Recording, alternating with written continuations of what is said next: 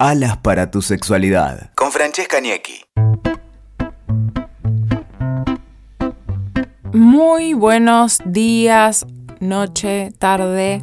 ¿Cómo están? Estamos acá en Alas para tu sexualidad, un podcast en el que nos dedicamos a derribar tabúes, a hablar sobre sexualidad abiertamente.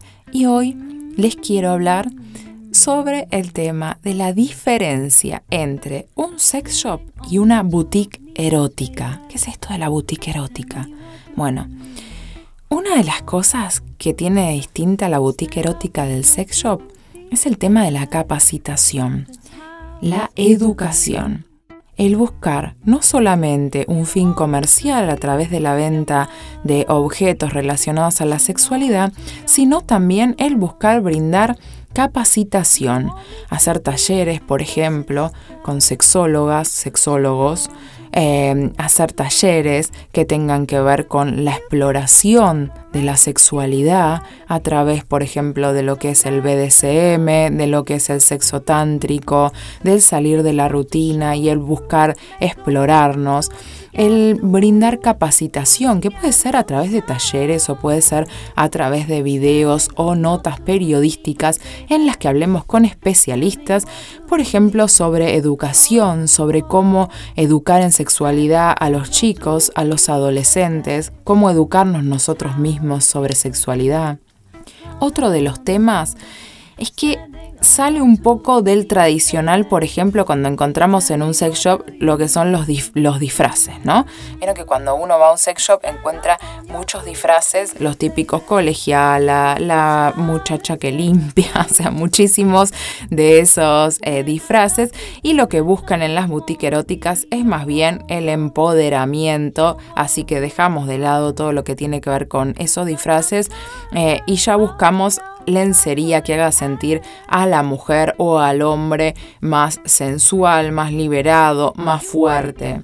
También es importante que uno dice cuando entra a una boutique erótica, poder descubrir que todos los cuerpos son sexuales, todos los cuerpos tienen que ser disfrutados, por lo que eso de ir a un lugar y no poder encontrar un conjunto, un disfraz, lo que fuera que uno quiere buscar, que sea un talle acorde a nuestro cuerpo, eso es totalmente inaceptable si no podemos encontrarlo y lo, que pasa generalmente en estos lugares es que no podemos encontrar eh, productos que estén acordes a nuestro cuerpo.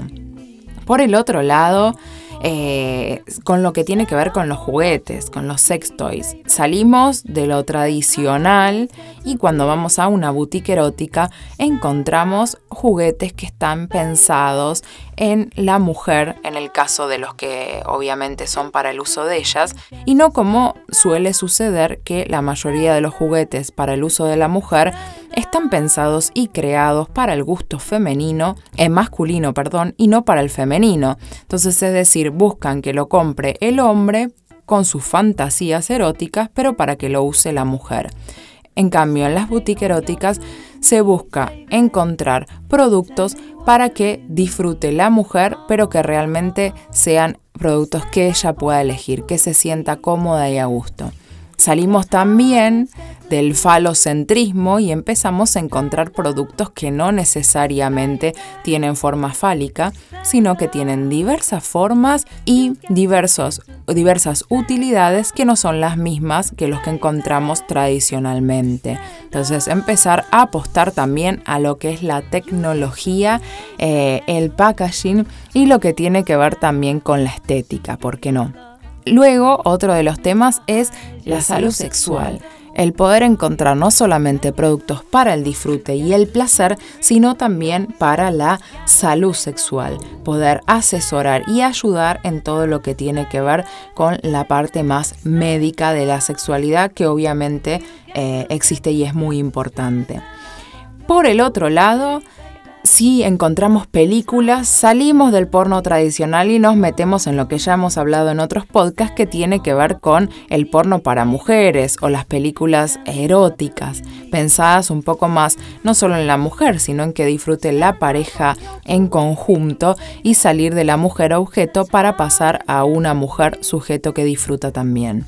Entonces, Hecho esta salvedad de haber dicho, a ver, ¿qué diferencia encontramos en un sex shop y en una boutique erótica? podemos encontrar en Buenos Aires algunas boutiques eróticas para disfrutar y también cuando vayamos afuera no nos dejemos de lado el paseo en un paseo erótico, que ya hemos hablado en su momento también en podcast, de visitar las boutiques eróticas también en Buenos Aires y en otros países para poder dejar de enmascararnos, encapucharnos y sentirnos con tabúes cuando entramos a un sex shop y sentirnos un poco más libre y asesorados cuando vamos a una boutique erótica. Así que los dejo con esta tarea de que hagan el paseo y nos vemos en el próximo podcast de francesca.ñequi.